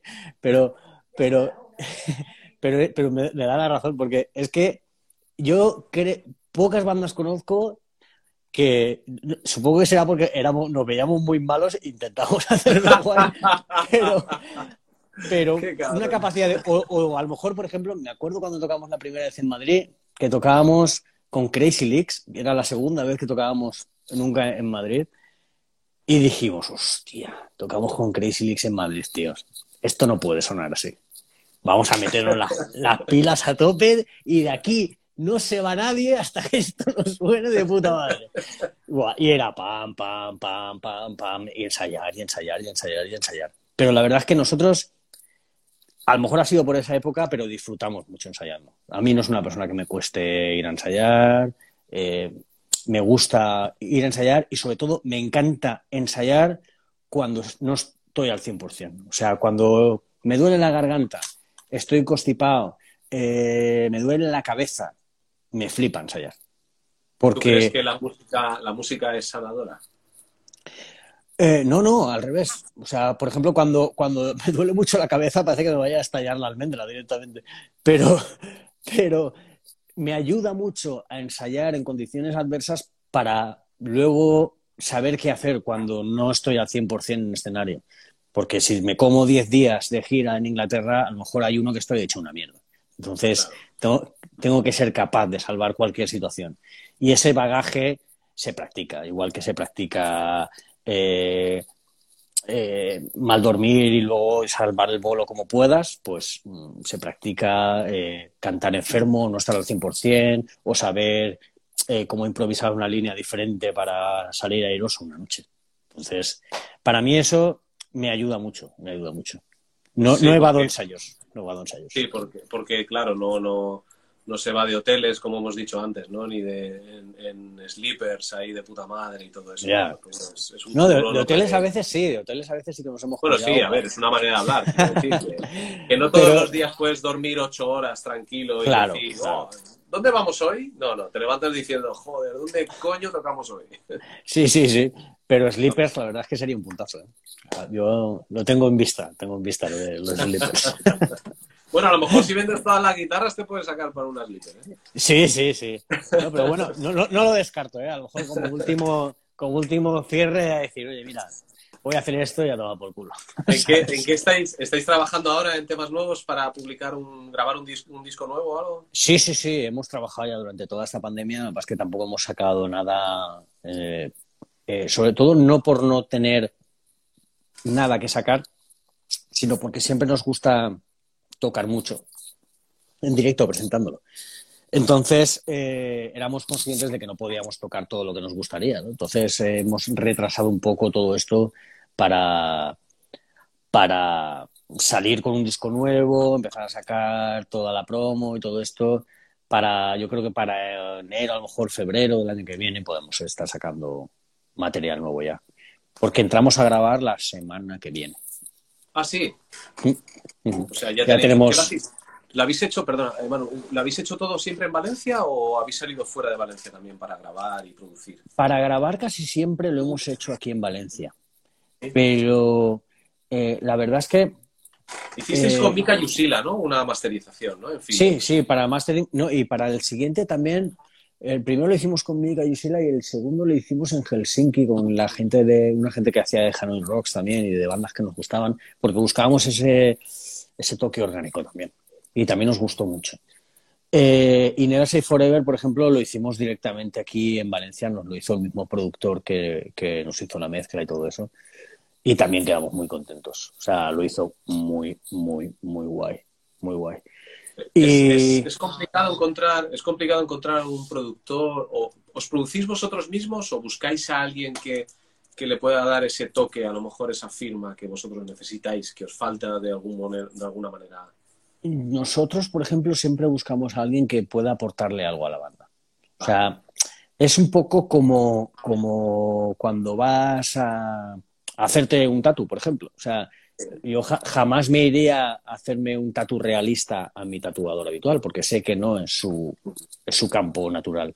Entonces, eh, si yo quiero que algo suene orgánico, si quiero que suene tal, no me voy a un estudio que está enfocado en el power metal más habitual, porque generalmente en el power metal se programan más baterías, hay más disparos de tal, la gente va todo más comprimido y no es el sonido que nosotros buscamos. O sea, no me importa meterme en un estudio de pop o no me importa meterme en un estudio de, de o sea, salirme de tiesto en ese aspecto siempre y cuando vea que la producción de, y el tratamiento del sonido me, satisface. Y sobre todo suena orgánico y sé que hay un potencial ahí. Y con el productor de, este disco y del anterior, yo creo que, estamos muy bien encaminados, porque Manuel Tomás, eh, bueno... ¿Vais a repetir, quieres decir? Sí, sí, sí, sí. Eh, lo que pasa es que vamos a cambiar de estudios y tal, porque Manuel siempre mira un poco en función de cómo quiere sonar. Eh, grabamos en un sitio, grabamos en otro, él va cambiando, no tiene un estudio fijo. Y él es, eh, bueno, es una bestia, tiene dos Grammys latinos también. Eh, ha grabado infinidad de gente que respetamos y que admiramos y, estamos súper cómodos con él. ¿Está fincado en Valencia? Sí, sí, sí, actualmente sí. Ha estado también en Los Ángeles y tal, pero actualmente está en Valencia. Ah, mira, es interesante saberlo porque mm. es gente profesional, gente ya con, con, una carrera y una trayectoria interesante. Oye, sí, sí, saber dónde están ubicados, ¿no? Porque al fin y al cabo ellos también son trabajadores de la música, ¿no? Sí, aparte es una persona que te ayuda mucho también. Él sabe mucho, por ejemplo, este domingo eh, ensayaremos, tenemos un ensayo potente y él vendrá allí directamente también, trabajará las canciones con nosotros, verá de tal, eh, grabará, por ejemplo, bases de batería para adelantar algunas o, retrasarlas, ver cómo van los tempos, las cadencias y todo eso. Entonces, eh, no es un tipo que tú vas ahí, le vomitas lo que te has preparado en tu casa y lo empaqueta y dice, toma, para el regalo, Manuel Tomás, ¿sabes? Es un tío que trabaja las canciones contigo, que se preocupa de que suene bien. Y nosotros valoramos mucho también, no solo, no solo en producción musical, sino en portadas y todo esto, que, que la gente le apetezca trabajar con nosotros. O sea, más que que sea un tío que sea, no, es que este le hizo la portada a los Red Chili Peppers, me da igual. O sea, quiero a alguien que sienta interés y pasión en trabajar. O decir, oye, me mola lo que hacéis, quiero trabajar con vosotros, quiero esto, mira, se me ha ocurrido esto, este sonido os podría ir de puta madre. Y que obviamente a ti te, te, te resulte exacto. Claro, o sea, no es una cuestión de pasta, que tú contrates a un tío porque sabes que tiene dos Grammys, que tal y cual, sino que es un tío que aporta, que se involucra en, la. Exacto. no, no, lo de los Grammys es anecdótico. Es, es, pero es anecdótico porque también hemos trabajado con gente que no los tenía y nos la sudaba. Pero, o sea, y ha sonado de puta madre, quiero decir, no es una condición sine qua non, ¿no? Aquí me voy con esto porque me voy a poner. Claro, me voy a poner aquí la, la medalla, pero no.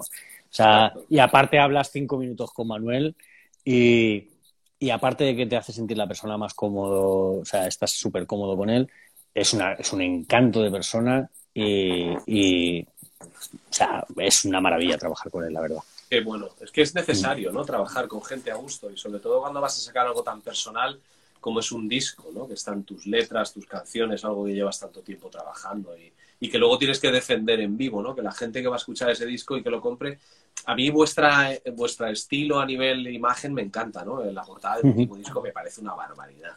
La, la, la, estatua de la libertad, ¿no? En calavera y tal, cuando lo vi, hostia, me, caí de culo. Dije, hostia, qué guapo, tío. Me pareció. Pues es que, es que, pues si te digo, tío, o sea, nosotros contamos para esa portada y seguramente contemos eh, otra vez con él para este, pero va a ser un concepto distinto. Eh, porque tiene muchísimo talento. Se llama eh, David Octane y ahora está en Barcelona, si no, si no recuerdo mal. Y eh, tuve una entrevista con él la semana pasada que estuvimos hablando de todo el concepto del álbum y todo esto.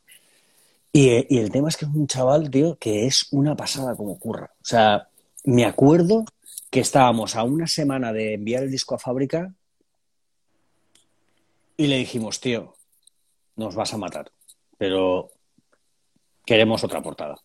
A una semana, tío. Y el tío dijo, pero hostia, cabrón, ¿es esto como me lo hacéis? No sé cuánto, no sé qué. pero se, puso tal. Le dijimos, no, es que hemos pensado esto así, de esta manera, tal. Hostia, pero esto no sé qué, a ver, tal, no sé qué. Bueno, déjame, déjame. Vamos. y él por detrás, putos rockeros de mierda, putos rockeros. No, que va, si a él le flipa, le flipa.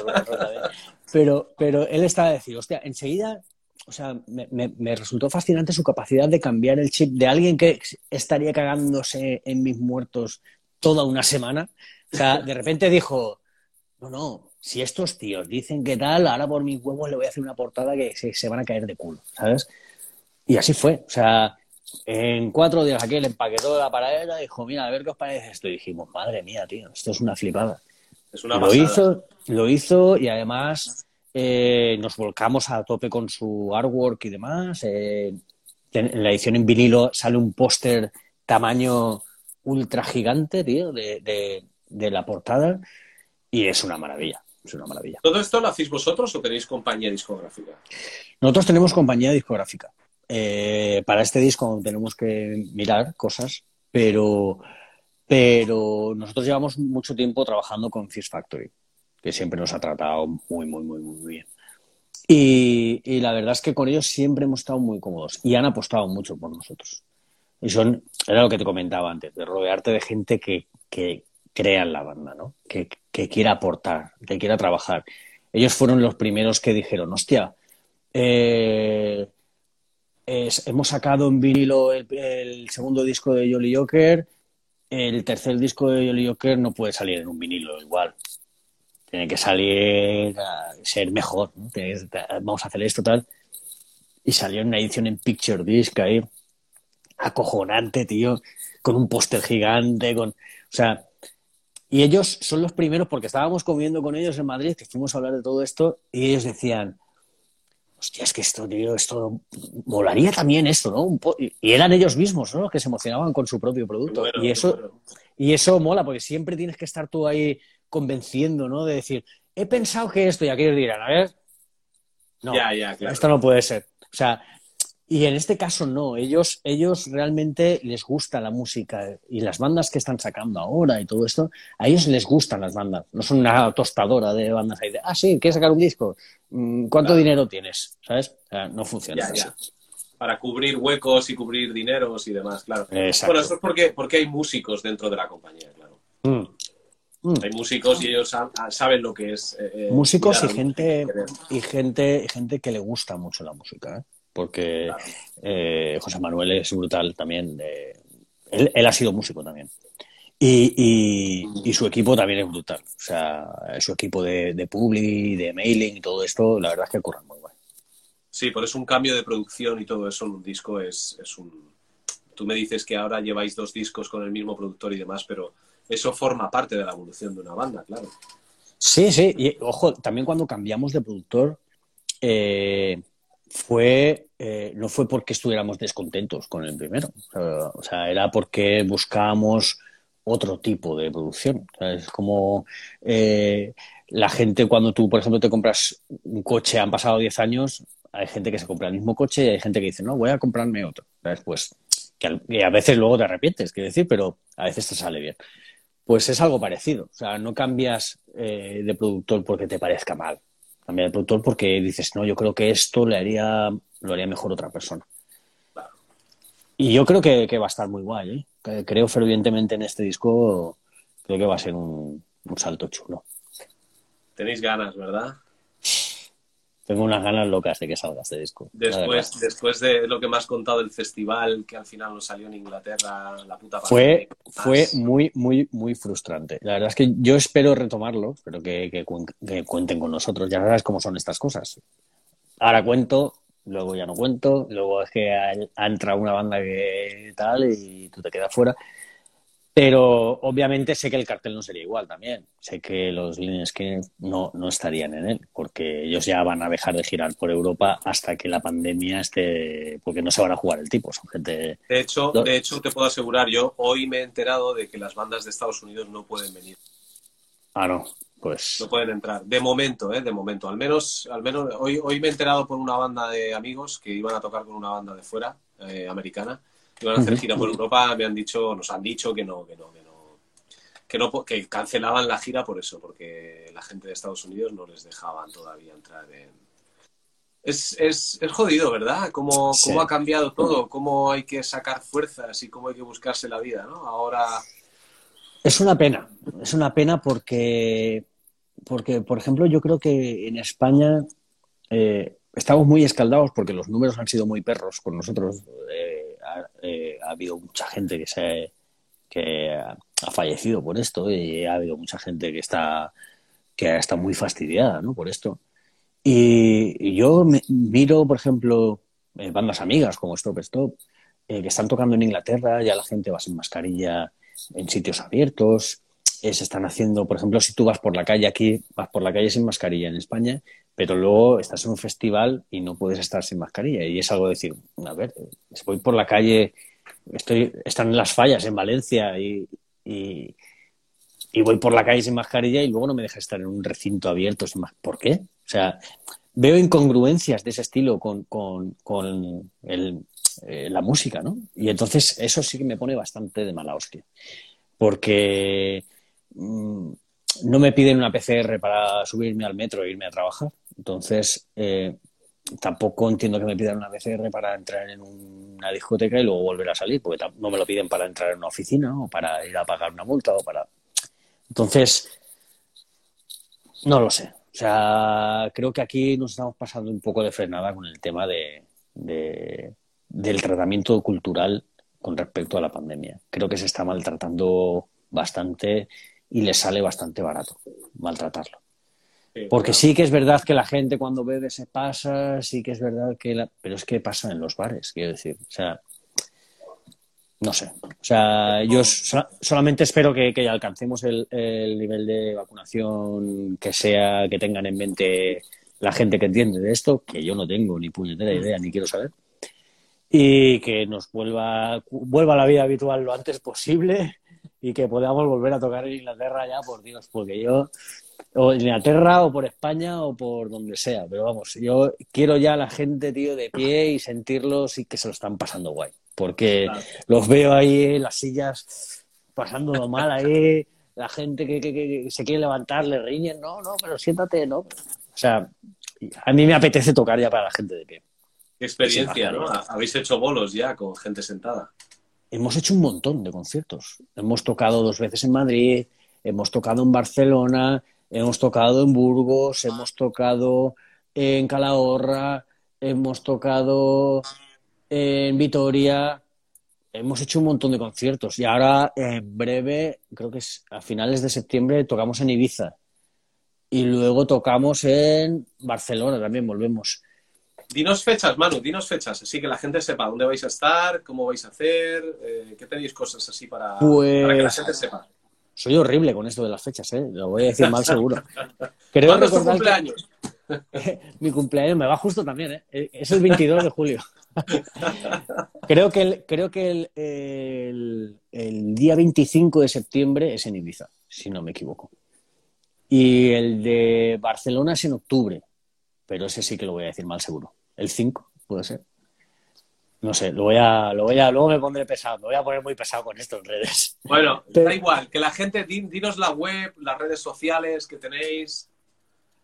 Eh, pues bueno, que entren en Facebook, Twitter, en, en Instagram de Jolly Joker y, o, de, o de Lazy Lane, me da igual. O sea, yo también me pongo pesado, subo cosas de la criatura, de Jack Daniel, de mis gatos y, y la comida que hago. A veces le hago una foto a una paella y la subo. Sí, hombre, sí, porque sepan la web de Jolly Joker, ¿no? .com y todo lo demás. Sí, es jollyjoker.es y... y... Mm. y jollyjoker.es. Mm. Jollyjoker.es y, y luego Facebook, Instagram y, y todo lo que pide. ¿Cómo lleva, ¿Tú te llevas mal con las redes o qué? No, no, no, para nada. A mí me molan un montón. O sea... ¿Y, ¿Y, en la banda lo lleváis alguno de vosotros? ¿Lo lleváis entre todos o lo lleva alguien? Pues eh, Instagram eh, lo suele llevar. Eh, bueno, vamos a medias un poco, entre todos. Pero Facebook, por ejemplo, lo solemos llevar también un poco mezcladito. Ahora, afortunadamente, como estamos con OnFire, que nos está llevando todo el tema del management y demás, también mmm, Tomás nos, nos, echa una mano con, con, todo el rollo de redes y tal, porque también eso sería un fallo que hemos tenido, no nos hemos sacado el partido que podíamos con todo el tema de redes y tal, que por lo visto la, los festivales y todo este tipo de cosas lo miran mucho, cuántos seguidores tienes en Instagram y todo este tipo de cosas. Y a lo mejor nos hubiéramos gastado dinero en ese tipo de cosas y jamás lo hemos hecho. O sea que... Pero bueno, o sea, tenemos, no tenemos, tenemos pendiente. No, a nosotros lo que más nos preocupa es ir a un sitio y que haya gente. Eso sí, si hay gente, nosotros ya somos felices. A claro, es que, que tengamos es... 6.000 likes en Facebook solamente, sabemos que esos son 6.000 personas que le han gustado en algún momento yo digo y nos parecen acojonantes. Luego que esas personas que están con el móvil así en cualquier lado, cagando o lo que sea en su casa, se muevan, cojan el coche o vayan andando a la sala ya es otra cosa. Ese es sí, sí, sí, sí, sí, sí, Que luego no, hay salas que se enfadan, ahora te exigen que tú publiques en las redes, que dependiendo de los likes te dicen si les vas a interesar más o menos. Yo es que alucino, o sea, alucino con cosas, tío. Que ahora Hostia. te exigen que haya un movimiento en la red y dices, pero si luego la gente en realidad la gente compra la entrada a última hora y, aparece si quiere aparecer. No les depende de que haya tanto, tanto like, ¿no? No, hombre, a ver, al final tienes que intentar poner un poco todo en perspectiva y al final eh, sí es cierto, solamente eh, haciendo eh, scroll down en Instagram, por ejemplo, te das cuenta de que páginas con 20.000 seguidores tienen 50 likes. ¿Cómo puede ser? O sea, 20.000 tíos y solo hay 50 monos que le den un like a tu foto, tío. O sea, no sé, yo subo una foto a Facebook y ahí tiene 100, ¿sabes? Es que no lo entiendo, no entiendo. Bueno, o sea, pero bueno, es un mundo aparte. Yo de redes sociales, la verdad es que me gustan porque me, me ayudan a mantener el contacto con gente que quiero y que, por ejemplo, eh, eh, por ejemplo, la gente de, de Vitoria que comentaba antes, o gente de Barcelona, o gente de Inglaterra. Eh, si no fuera por las redes sociales, no podía tener un contacto directo y saber si están bien. O... Y hablo con ellos y, y, me dan su feedback también de, hostia, esto, o he encontrado esto de la criatura del lago eh, que te mola seguro. Y me mandan cosas y eso a mí me sí, vuelve loco. Te gusta, te gusta tener contacto personal con los fans y con los seguidores y demás. Sí, sí, sí, sí, sí. A ver, aún o sea, no tenemos... Eres, eres, un tío que cuando va a, un, a hacer un bolo o lo que sea, donde sea, más cerca, más lejos, te gusta que la gente eres un tío eh, fácil de, de acceder. Claro, hombre, no, no, así. A mí me encanta además hablar con la gente, tomar algo con ellos o, o que me comenten lo mal o que por qué demonios no cantamos en castellano, que nos lo han dicho muchas veces, eh, o que no sé, que me den su opinión. A mí me mola, pues yo tengo para todos. O sea, como, como habrás comprobado, tengo tengo lengüecita para rato. O sea, que a mí me dicen, eh, tal, no sé qué. ¿Por qué lo cantáis en castellano? No, pero mira, yo ahora te voy a cantar un tema de, de Amaral, no hay problema. Te voy a hacer un poco de Nino Bravo, ya verás. De Bruno Lomas, que me gusta mucho. Bruno Lomas, sí, señor. Bueno, Ujú. allí en Valencia siempre ha habido mucha tradición musical, ¿no? Yo he tenido la, la oportunidad de vivir allí cuatro o cinco años y he vivido un poco, ¿no? El rollo de las fallas, lo que son las bandas de Mm. música, la cultura musical. Pero aparte de eso, siempre ha existido, eh, eh, ¿cómo decirlo? O sea, lo que es la parte, la costa oeste de Estados Unidos es la costa oeste de la península, ¿verdad? Siempre ha habido este rollo, ¿no? Del, del sleazy, del, del glam, ¿no? Eh, ha habido muchas bandas siempre ahí. Sí, aquí en Valencia siempre se ha llevado mucho el rock. Yo creo que sí que es. El clima tiene bastante culpa de esto. Sí, yo creo que cuando sales, eh, tomas algo fresquito y te apetece algo así, divertirte y tal, y a la gente que no le gusta el rollo de discoteca o, o, o la, yo qué sé, ese tipo de música electrónica y tal, pues el rock siempre ha tenido. De hecho, al principio las discotecas en Valencia de música electrónica pinchaban rock también. Eh, por eso The Cult, por ejemplo, son aquí tan grandes en Valencia, que, que tienen, eh, sacaban caras B y tal, eh, totalmente electrónicas, y aquí lo petaban, y lo petan. Eh, pero aquí no sé si es el tema de, de la corrupción y los coches tal, o no sé qué hay, pero, pero, pero aquí hay un caldo importante de rock and roll. Siempre lo ha habido, siempre lo ha habido. Y, y mola, mola. O sea, porque también mm, Bueno, eso, Ahí- eso se traduce en público, ¿no? Eh, sí, sí, sí. Y aparte aquí una- hay una cosa que me gusta mucho y que hemos comprobado Jolly Joker, eh, que hay mucha gente, por ejemplo, que tú dirías, mm, esta gente les gusta el heavy metal, por ejemplo. Y hay mucho público de heavy metal que diría, es que los Jolly Joker son un- ese rollo no es mi rollo, tal, no sé qué. Aquí eso no, no sucede. O sea, nosotros tenemos público de heavy, heavy metal mm, de Screamer, de Cauldron, de todo ese tipo de bandas de, de- de la New Wave, eh, o sea, de la New Wave nueva de ahora, de, de British Heavy Metal. Y, y, y, sin embargo, o sea, también tenemos público de rock, también tenemos público que no tiene nada que ver, que son de, de otro rollo, y gente que no ha ido jamás a un concierto, que nos ve y de repente vuelve siempre porque se lo pasa genial. O sea, y la verdad es que a nosotros no nos va nada mal. Y las, las bandas que hemos visto aquí en Valencia que han, que han sobrevivido, porque han habido muchas, muchas bandas que han tirado la toalla, eh, pues les ha ido bastante guay. O sea, tiene un público muy potente, como Ushuaia, por ejemplo. Sí, están un poco más paraditos, pero, pero joder, son una banda brutal. Sí, hombre, ahora tenéis los cigarros allí, tío, que son la hostia, claro. Sin ir más lejos, sin ir más lejos. O sea, cigarros para mí son Ovidi y compañía. Ovidi y compañía, para que te hagas una idea. Ovidi y compañía, eh, cuando estaban con los perros del buggy, antes que cigarros, eh, han venido a vernos, a nosotros, telonear a Choir Boys en, en- en salas de Valencia. Quiero decir, o sea, no son gente que. "Ah, es que este tío, no sé. Olvídate. Sí, o sea, son esto gente. sí, pero esto no, esto no hay prejuicios, sí. Se Olvídate, gusta la exacto. música. Exacto, exacto. Y, y gusta ir a sitios y pasártelo bien. O sea, Claro. y, y aquí se lleva mucho ese rollo. La verdad es que yo estoy contento porque hay, hay Bueno, bandas.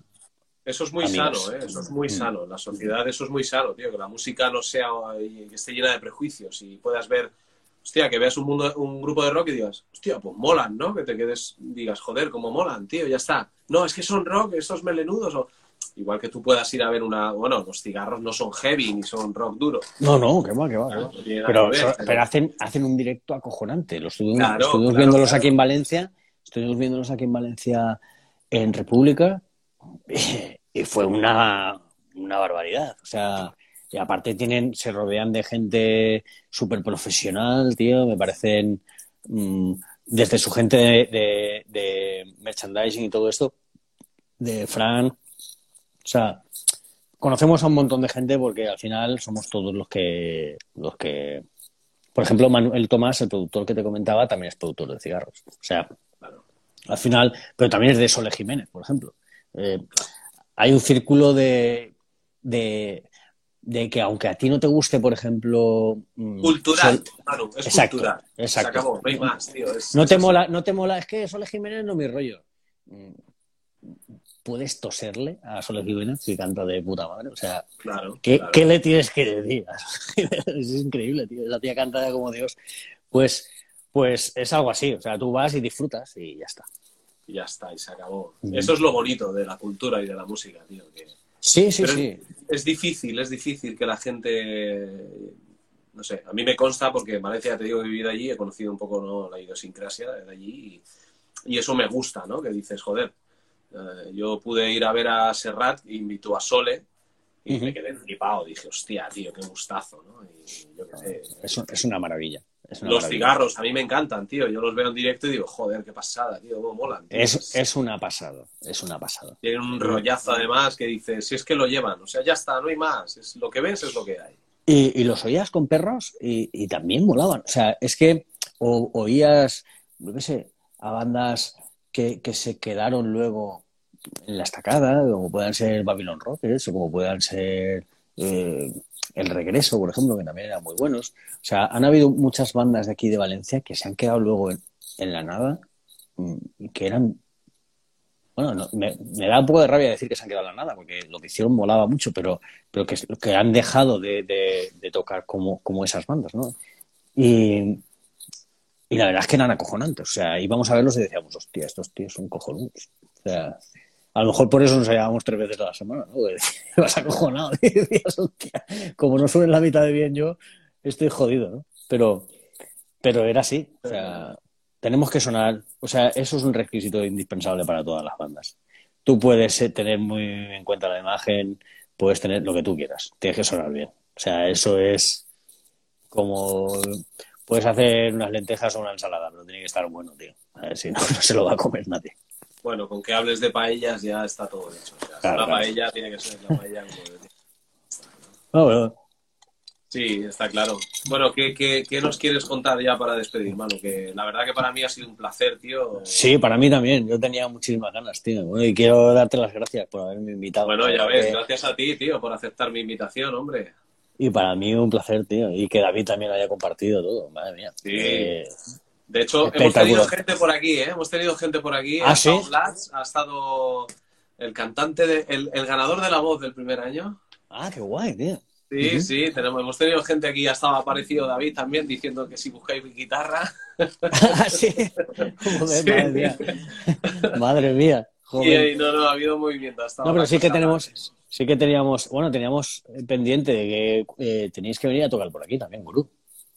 Sí, nosotros hemos publicado hoy un cartel con fechas, pero bueno, ya, ya eso ya es otro cantar, ya no te preocupes. Pero sí. Pero en Valencia, en Valencia hay, en Valencia está. En Valencia tenemos el Peter Rock el 28 de octubre, creo. 28 o 29. Ah, hostia, de puta madre. No te preocupes que yo te llamaré. Ya No te lo quería decir, pero yo te quería llamar para que te vinieras y, y te cantaras algo con nosotros. Pero bueno, ya, ya, hablaremos. Perfecto, perfecto. Ya, Sí, yo sé que no me vas a decir que no, pero... No, no, no, no, no. Yo feliz, yo feliz. Pero vamos, que, que, eso surgirá, claro que sí, claro que sí. Pero yo quiero que me hables de vosotros. ¿Qué, qué tenéis así lo más que puedas contar a la gente que, no sé, la web... Lo más inminente, lo más inminente y lo más importante es que en un periodo muy corto de tiempo vamos a tener música nueva, vamos a tener vídeos nuevos, vamos a tener eh, muchas, muchas, muchas fechas. Eh, que es lo que más me gusta de todo. Sí, sí, sí, sí. Eso es así de. y, eso es lo que más me gusta de todo. Y, y, que estén un poco al pairo de. estén al tanto de, Facebook y de Instagram y demás, porque iremos compartiéndolo todo por ahí para, para ver si podemos vernos en la carretera, ¿vale? Porque al final Mm, lo que nos da de comer y lo que nos da de vivir es tocar en directo. Entonces, yo eh, otro año de pandemia me muero de pena en una esquina de mi casa. Entonces, como no quiero que suceda, mmm, nos veremos en la carretera seguro. Bueno, seguro que esa esquina la tienes ahí con, con tus cosas, con tus enseres, con tu pareja, con tu vida. Con, tío, con y- mi guitarra, con mis guitarras ahí, con con, guitarras, con, con todo mi chica, que- con mis gatos, Claro que sí. con todos. Eso, eso, esos huecos siempre se rellenan. Lo que pasa es que nos- los músicos siempre necesitamos salir, tocar, conocer gente, ver el mundo, compartir lo que nosotros damos y lo que tenemos, Mm. ¿verdad? Y, y Sí, yo no bien, concibo, no concibo tener una banda sin poder tocar en directo. La verdad es que yo lo necesito. Pues tengo ganas de ver la gira, ¿eh? Que vais a hacer, los, los conciertos y demás, las fechas. Y la verdad que os deseo todo lo mejor, que os lo merecéis, tío, que, que Muchas gracias. No os conozco de hace mucho, la verdad, tengo que ser sincero. Siempre os he conocido por Juan Roy, por Maribel de Madrid, que tú los conoces muy bien. Sí, sí, sí, sí. Y, y la verdad que gracias a ellos yo, yo os conocí a vosotros, pero para mí es un gustazo poder decir que tenemos aquí una banda como vosotros, tío, que tenéis el rollazo que tenéis, que sonáis como sonáis y hacéis lo que hacéis, tío, que, que bueno, que hay que abrirle los ojos a la gente, que conozcan, eh, pues eso, que, que tenemos eh, esto aquí, que se hace con dos cojones, con ganas, tío, con buen nivel y, y que, que estoy deseando que publiquéis las fechas para poder, eh, no sé, que la gente sepa, que vaya a veros, coño, que, que seguro que hay ciudades donde la gente nunca os ha visto y os tiene que ir a ver, tío. Sí, sí, yo estoy deseando hacerlo y nada, muchísimas gracias, tío, por haberme invitado otra vez. Claro y que sí. ya te digo, para lo que necesites y siempre que quieras. Aquí Bueno, estamos. Manu, Lane. Lacey, un, un fuerte abrazo, muchísimas gracias. Y gracias a todos por estar por ahí poniendo cosas. Claro que sí. Bueno, chao.